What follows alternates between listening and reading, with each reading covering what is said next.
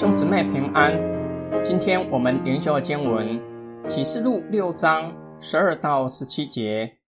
羊羔揭开了第六个印的时候，大地震就发生了，太阳变黑，像粗糙的黑毛布；整个月亮变红，像雪一样；天上的星辰坠落在地上，像无花果树被大风摇动。落下还没有成熟的果子，天隐退了，像书被卷起来一样。山岭和海岛都从原处挪去了。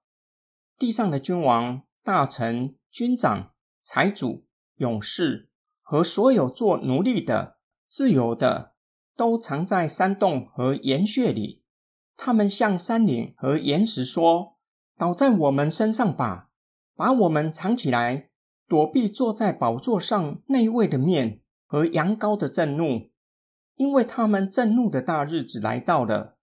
谁能站立得住呢？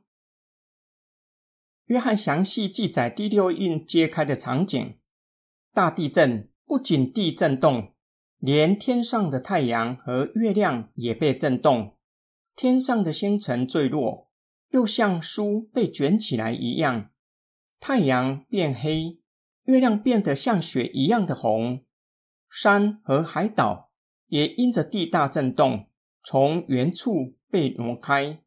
约翰的读者对这样的描述不会感到惊讶，也不会很难理解约翰所使用的天启文学，那是第一世纪犹太背景的人相当熟悉的表达方式，晓得约翰所描述的。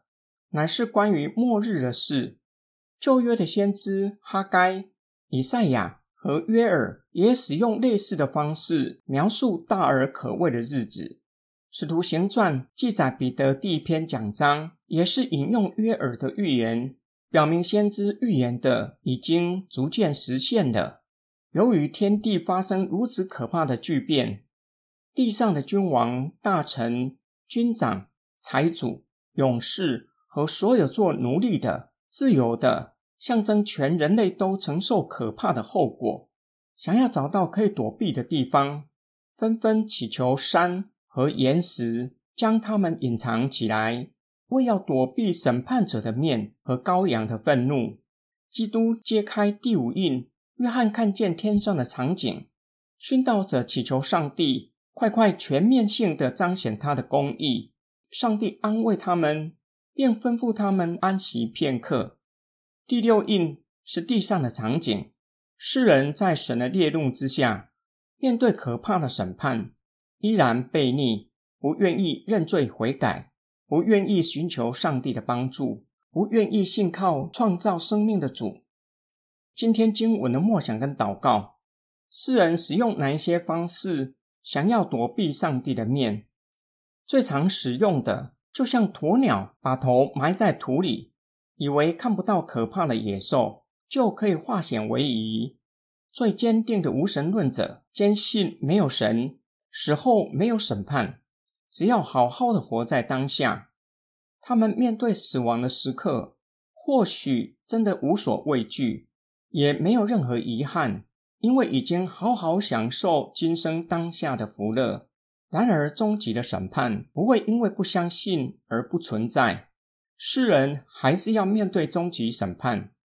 另一种也是很常见的，认为好行为可以积功德，可以赚取永生。我们若是对人性有正确的认识，就会知道，想要靠好行为赚取永生，好像将房子盖在洪水必经的水道上，只要大洪水一来。必要倒塌的很厉害。第三个方式认为，只要逃到教会就可以躲避神的面。这样的人认为，只要口里承认耶稣是主，只要受洗成为基督徒，就有永生，就不会被上帝审判。我们需要好好想一想，以为逃到教会就可以免去地狱的刑罚，这样的想法合乎圣经的教导吗？我们为什么来到教会聚会？只是为了逃避地狱的刑罚吗？假如只是为了逃避地狱的刑罚，就像约翰在异象中所看见的，以为只要被山和岩石掩盖起来，就可以躲避审判者的面。这样的人不知道圣经的警告，审判乃是从神的家开始的。这样的人真正害怕的是苦难和审判，而不是敬畏神。约翰在异象中看见的，要我们引以为戒。人若是不能够从上帝所兴起的苦难回转归向神，这样还有什么可以让人回转归向神？神透过意象启示我们，叫我们看见人是何等的刚硬，何等的悖逆。我们要回转归向上帝，呼求上帝帮助我们，保守我们的心，使我们对上帝有真正敬畏的心。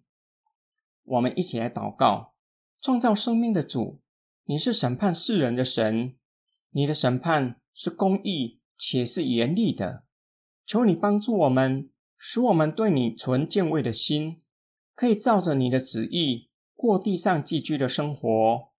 创造生命的主，你也是我们在天上的父，求你施恩怜悯我们，叫我们能够经历你的慈爱和怜悯，并赐给我们爱你的心，使我们渴慕更亲近你，使我们的生命越来越有基督的样式。